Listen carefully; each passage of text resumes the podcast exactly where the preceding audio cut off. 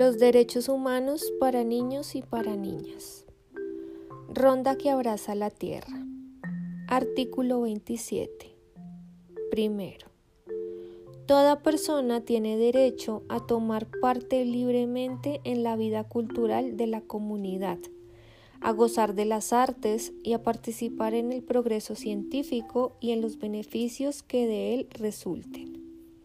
Segundo, toda persona tiene derecho a la protección de los intereses morales y materiales que le correspondan por razón de las producciones científicas, literarias, o artísticas de que sea autor.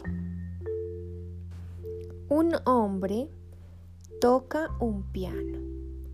Deja la ventana y la puerta abierta para que las notas salgan y vuelen y se acomoden en el corazón de los demás.